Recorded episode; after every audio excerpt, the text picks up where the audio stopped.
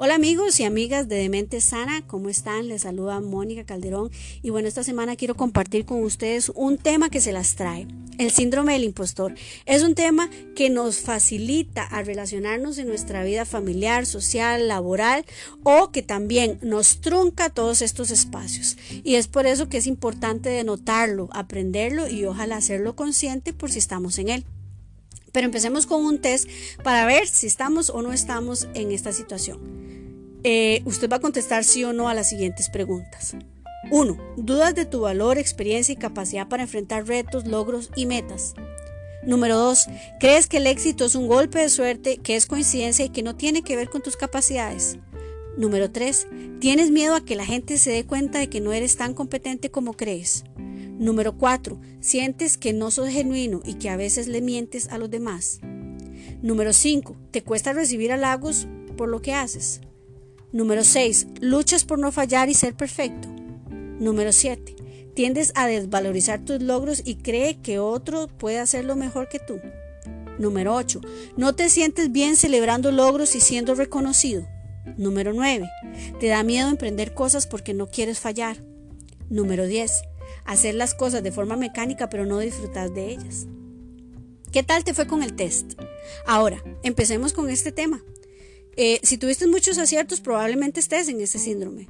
La teoría dice que 7 de cada 10 personas están en él y que el síndrome fue detectado, bueno, por Pauline Clance y Susan Imes en 1978. Ellas descubren que las sensaciones negativas que sentían un grupo de mujeres muy exitosas eh, no las hacía sentir confortables. Clance observó que algunas de estas estudiantes brillantes manifestaban dudas sobre sus capacidades y no se enorgullecían de sus logros ya que eh, temían ser calificadas de farsantes. Antes de escribir este podcast, eh, creo que soy un, parte de ese porcentaje del 7%, aunque hay una diferencia entre ser un impostor y un pesimista defensivo, pero eso lo vamos a ver más adelante. Este es un tema que quiero desarrollar con ustedes porque primero es una de las cosas que he hecho consciente desde hace algunos años en mi propia vida y tenía la incapacidad de recibir cumplidos. Sentía la presión de tener que saber todo para quedarle bien a todo el mundo acerca de todos los temas. Además de que me cuesta al día de hoy sentirme cómoda con quien soy intelectualmente por cosas que pasaron en mi infancia relacionadas con mi inteligencia. Por eso es una de, eh, por eso una de mis grandes amigas Angie se frustraba y no comprendía lo que pasaba conmigo, eh, cosa que ni yo tampoco eh, sabía. Ella me dijo una vez, usted con todos los estudios que tiene, la inteligencia, los conocimientos, y no hace nada con eso. Cada conversación con usted es interesante y se aprovecha uno de aprender cosas que, uno está pensando o que no sabe cómo eh, llamar. Eh, usted debería hacer un programa de radio, un podcast, ¡eh! Ya lo tengo, buenas noticias. O ¿por qué no escribe un libro? ¿O por qué no escribe un manual? Bueno, estoy en ese proceso. Em, mientras ella me hablaba, más se me hinchaba el ego o me daba cuenta de que era una gran impostora, pero más mal me sentía porque ella tenía razón en todo lo que decía, pero yo tenía como una sensación de que reconocer eso era hacerlo desde el egoísmo, desde el ego, y me daba miedo salir adelante con todo lo que podía compartir con los demás simplemente porque creía que la motivación era eh, el ego. Ahora, eh, no es un asunto de inseguridad, ni de miedo, ni de necesidad de aprobación, sino que mi miedo radicaba en que la gente no me percibiera como una persona inteligente o que no valorara mi esfuerzo para hacer las cosas de forma correcta. Debo reconocer que este tema, el conocimiento, en este tema del conocimiento yo tiendo a ser como obsesiva, porque por ejemplo, para hacer un podcast leo y leo y leo y estudio, porque no quiero este, decir cosas que no sean verdaderas o cosas que no estén correctas. Me gusta sentir seguridad en lo que digo, ser capaz de refutar, pensar, avalar, armar y desarmar la teoría si fuera necesario para dejarle a las personas una herramienta de aprendizaje. Y bueno, ok, ya se los dije, temo a que la gente no valore mi esfuerzo, mis ideas, pero no que necesariamente las acepte o que esté de acuerdo. Para mí eso no es importante.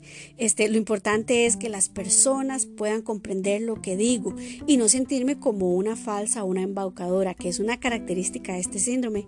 Sin embargo, saben, en el fondo yo quiero ayudar a las personas y hacerle caso a la esencia mía en compartir lo que sé, pero el ego no me lo permite porque no me, no me hace sentirme cómoda. Ah, creyendo que lo estoy sacando desde una buena motivación. Estoy tratando de aprender a desprenderme y tratar de ser luz y de, ayudar a las personas en todas sus eh, dudas, en todas sus condiciones en las que se presentan, en las que yo pueda ayudarles, pero siempre con la motivación correcta eh, de salir al mundo del conocimiento, eh, de mi conocimiento con ellos. Ahora, me di cuenta que estudiando este, este síndrome del impostor también hay algo que se llama el pesimismo defensivo, pero eso vamos a hacer una, una pauta más adelante porque sí se tiende a confundir y porque tienen como una misma base, eh, pero se diferencian en, unas cualidades, una cualidad más que todo más, más reconocida. Pero bueno, lo que sí es una realidad es que el síndrome del impostor eh, como el pesimismo nos roban la oportunidad de mostrar el potencial de ser quienes somos y la habilidad de mostrarnos al mundo sin miedo, sin complejos, sin dudas. De verdad que la mente es de mente cuando cree estas ideas que a su vez se han asociado a eventos traumáticos de nuestra infancia. Pero déjenme y les cuento un poco mi historia en la escuela. A diferencia de muchos niños, la escuela para mí no fue nada bonito. Entre citas al cardiólogo, una posible operación en el corazón, eh, el alcoholismo, la pobreza. Eh, trataba yo tal vez de ser una buena estudiante, cosa que no logré, pues perdí mi primer año me quedé en la escuela en primer grado.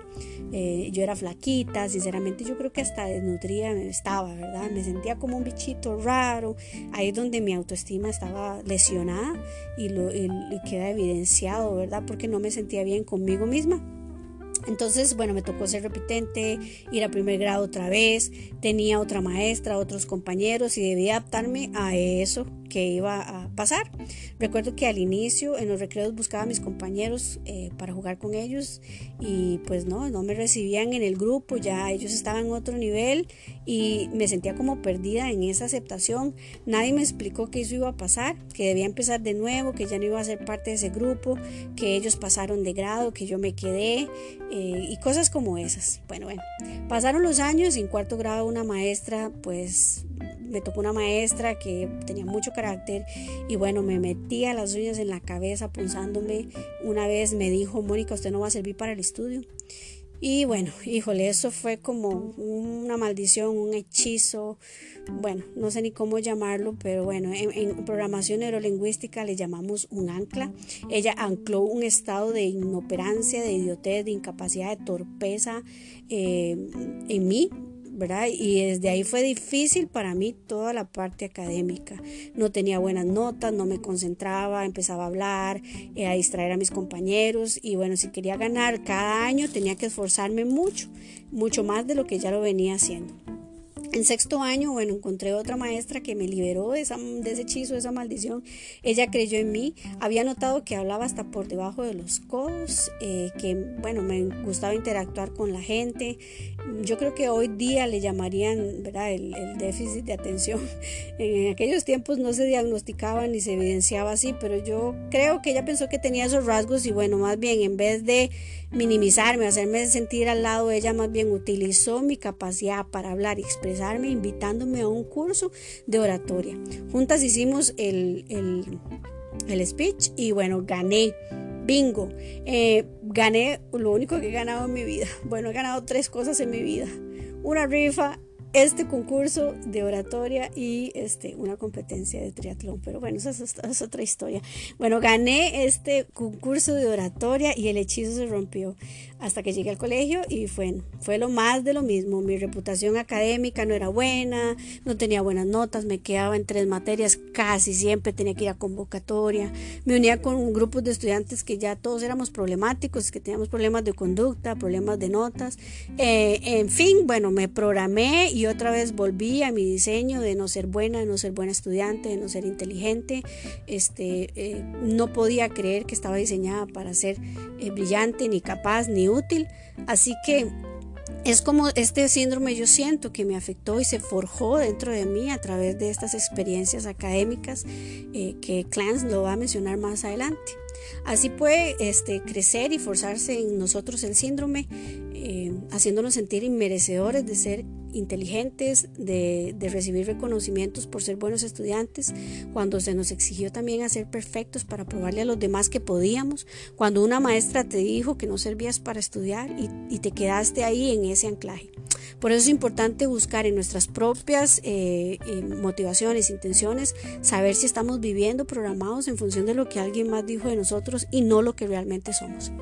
Menciona Clance que los estudios proporcionan evidencia de que muchos de los comportamientos orientados al logro en las personas con el síndrome del impostor se relacionan a que son motivados por la necesidad de parecer inteligentes a los demás y les preocupa la impresión de lo que los demás tienen de ellos. Y eso es una realidad. No nos sentimos y nos preocupa que la gente no nos vea o no nos haga sentir inteligentes. Es una realidad. O capaces, no necesariamente tiene que ver con la inteligencia. Eh, bueno, yo pensando acerca de cómo se da este síndrome, dónde se instala, por decírselos así, se instala, por ejemplo, en la convivencia familiar, cuando la comunicación es deficiente, cuando no hay límites sanos, cuando hay niveles de exigencia exagerados, cuando no hay una retroalimentación en amor, cuando hay conflictos, violencia, invalidación de las emociones, en este caso de los niños. En la infancia, a mí me pasó pues en la escuela, pero también pasa mucho a través de los estereotipos de género, cuando hacen una diferencia entre lo que significa o lo que hace un hombre o lo que hace una mujer. Este, programan creencias para desarrollar un falso yo, donde ser uno mismo es insuficiente o no es lo esperado. Por ejemplo, con frases como tu hermano es más inteligente que tú y tú no. O eres una niña y no eres capaz de hacer estas cosas difíciles. Aquí hay una idea de que no eres suficiente, de que no eres eh, lo que tus padres esperan y muchas veces hasta los mismos padres cometen un gran error y es comparar a los hermanos. Esto hace al final que haya un distanciamiento entre ellos, que haya que impida la diferenciación porque al final todos los hermanos son diferentes, tienen capacidades, dones, talentos diferentes. Y bueno, eh, es complicado el tema de la comparación, pero ojalá que, bueno, les quede aquí como una recomendación, no es nada adecuado. El entrenamiento basado en las recompensas, porque de niños se nos enseña a ser competidores, que es diferente a ser competentes. Se nos entrena para ser vencedores, los número uno, así sentir satisfacción en ganar y evitar la desilusión de perder. Entonces, ganar se convierte en una estrategia para recibir reconocimiento, de una forma mecánica muchas veces, pero sin sentido eh, en el disfrute de ese reconocimiento. No encontramos el disfrute. El amor propio, eh, cómo se deteriora ese amor propio porque la persona no tiene clara su autoestima, no ha desarrollado elementos como la afirmación, el autoconocimiento y la autovalía. Y al día de hoy eh, los adultos lo demuestran y lo manifiestan, ¿verdad? ¿Dónde quedó esa lesión? Heridas de la infancia como el rechazo y el abandono que dejan sensaciones negativas como el no merecimiento, la incapacidad para recibir reconocimiento, halagos, culpa, minimización y autoengaño. Y finalmente la escuela, Clance dice que los maestros ayudan a inculcar la creencia al tratar de que la inteligencia es una cualidad que se debe demostrar, cosa que me pasó a mí. Pero ok, veamos los conceptos del síndrome del impostor y el pesimismo defensivo, que les dije eh, anteriormente son diferentes. Para Fernández Bermúdez de la Facultad de Psicología de la Universidad Nacional de Educación a Distancia, él menciona que el pesimismo defensivo se caracteriza por la duda sobre los posibles resultados y el síndrome del impostor tiene duda pero en las habilidades o capacidades capacidades. Ambos tienen miedo al fracaso y ser descubiertos por los demás como personas que son falsas, pero en el sentido de no ser tan competentes como ellos piensan. Por ejemplo, el pesimista lucha porque no salgan sus pensamientos negativos y el impostor tiene miedo de que la gente no crea que es suficientemente bueno. Por eso es que se llama el impostor, porque tiene una sensación de que engaña a otros y que no es suficientemente bueno para sus logros, que fueron una cuestión de suerte. Ahora, yo creo que el pesimismo hace que la gente piense lo peor antes de que pase, para que se cumpla el comando negativo que se dio antes de esa situación y que pueda perpetuarse la creencia irracional que él anticipó. Por ejemplo, yo no voy a lograr pasar esa materia porque soy súper malo en matemática y eso es lo que termina sucediendo. En cuanto, al, en cuanto al síndrome del impostor, ellos se sienten falsos, son capaces, se sienten estafadores porque sus habilidades supuestamente, ¿verdad?, normales para ellos son sobreestimadas por los demás y eso les hace sentir en deuda. Por ejemplo, usted le puede decir a una persona con el síndrome del impostor que qué rico que cocinó o qué rico pastel acaba de hacer que está increíble y el impostor le va a decir, no, eso es cosa, cualquiera lo hace, no es nada, todo el mundo lo puede hacer, no, no, no está nada bonito, no es nada increíble. Tiene esa incapacidad de recibir ese reconocimiento. Entonces, mientras el pesimista anticipa el fracaso, el cual le sucede, el impostor no sabe celebrar su triunfo, el cual también sucede. Esa incapacidad tiene, eh, esta incapacidad que tiene de reconocer que hace las cosas bien lo lleva a sentirse inmerecedor de cualquier halago, de cualquier gesto de que le favorezca. Para él solo es cuestión de suerte porque no ha logrado, en realidad no ha logrado nada bueno. Eh, menciona Clans en su libro The Impostor Phenomenon, When Success Makes You Feel Like a Fake. A pesar de estos logros, los denominados impostores manifiestan importantes dudas acerca de sus habilidades y creen que estas son continua e injustificadamente sobreestimadas por los demás. De esta manera no se creen merecedores de los éxitos que obtienen y se preocupan de que los demás puedan descubrir en cualquier momento que son eh, que, son, que no son inteligentes como parecen, en un sentido de éxito les hace sentir como unos farsantes. También podemos sentir este, el impostor, ¿verdad? A través, a través de la apatía, la tristeza, la frustración, la insatisfacción, la desesperanza, el insomnio. Eh, hay un alto nivel de autocrítica y niveles de perfeccionismo elevados. El impostor tiene una lesión en su capacidad de autoafirmarse y no permite que otros lo, lo afirmen, le incomoda porque no sabe recibir elogios, no sabe sentirse merecedor. El impostor no se conoce a profundidad en cuanto al otro, eh, le hace un espejo o le sirve espejo, le da un halago, él no sabe reflejarse en ese halago, no sabe ver los aspectos positivos que tiene. El impostor tiene un bajo sentido de autocompasión y mucha exigencia personal que le hace sentir incompetente en todo lo que hace. O dice, siempre se puede hacer algo mejor. Nunca está satisfecho. El impostor minimiza sus logros, no se dignifica porque cree que es normal y que a dignificarse o sentirse bien está moralmente malo.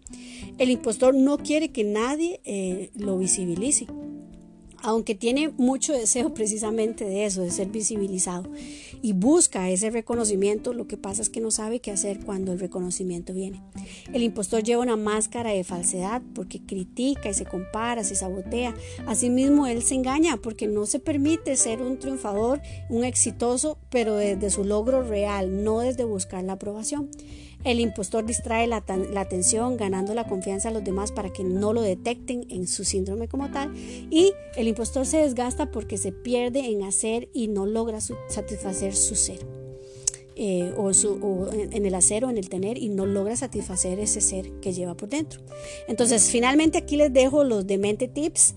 No son procesos terapéuticos, no son consejos para seguir un ABC de salir del síndrome del impostor, pero creo que son, eh, son conclusiones que nos van a ayudar a enfrentar esta situación si la estamos pasando. Como les digo, yo soy parte de este síndrome, lo he ido sanando en cuanto a lo he hecho este, consciente, pero siempre está ahí de una u otra forma. Y hacerlo consciente y detectarlo en cada uno de estos momentos, cuando nos vemos este, frente al reconocimiento, frente al agradecimiento, frente al elogio, hacerlo consciente y sentirnos merecedores. Yo creo que es uno de los, de los grandes elementos curativos de, de este síndrome. Pero bueno, veamos los tips. El primer tip es, sin máscara, sé vos mismo y vive una vida de aceptación, autenticidad y autoafirmación. Número dos, deja de lado el control porque además no controlamos absolutamente nada. Hay que relajarse, hay que disfrutar las cosas que hacemos y logramos. Date cuenta de, número tres, date cuenta de que vales por quien eres y no por lo que haces o tenés. Número cuatro, cree en ti, sé tu primer fan, sé tu follower, que eso es súper vital, que nadie determine lo que sos vos. Número Cuatro, número 5, no manipule las condiciones para recibir reconocimiento o halago. No hagas nada para seguir manteniendo este ciclo perverso de buscar el reconocimiento y no poderlo disfrutar. Número 6. No eres dinero, no eres conocimiento, no eres una biblioteca. E, eso es parte de ti, pero no es tu identidad en la esencia de lo que eres. Eres una persona de ser digna, valorada como ser humano y tienes talentos y capacidades que son un regalo para el mundo tienes que eh, salir afuera con ellos. Número 8, nadie puede definirte y determinarte, solo tú, ámate y sé compasivo con vos mismo, que esto hace falta, mucha falta en los impostores. Número 9, eres merecedor de halagos y reconocimiento. Cuando vengan, disfrútalos con humildad y agradecimiento. Para que vengan más y puedas enfrentarlos y puedas entrenar esta parte en ti. Y número 10, estás destinado a brillar, así que entrégale al mundo el don, la alegría, la inteligencia, la capacidad, el alcance, la influencia que tienes tú. Sal sin miedo de donde estás y date la oportunidad de... Eh, superar conscientemente este síndrome, que de una u otra forma siempre se aparece, pero se aparece como una parte que todavía no ha sido alcanzada o no ha sido modificada se va a aparecer para que te des el chance de conquistar esa área en ti y para que te des el chance de ser la persona brillante, capaz, inteligente, sensacional que eres en el lugar donde estás, con la gente que te relacionas y en las circunstancias en las que estás enfrentando hoy por hoy. Este ha sido el tema de, de mentes sanas. Si es un buen tema, si lo puedes compartir, si ha sido bueno para ti, estás en toda la libertad de hacerlo. Muchas gracias por escuchar estos 20 minutos y bueno, nos espero la próxima semana con otro tema. Chao, que les vaya bien.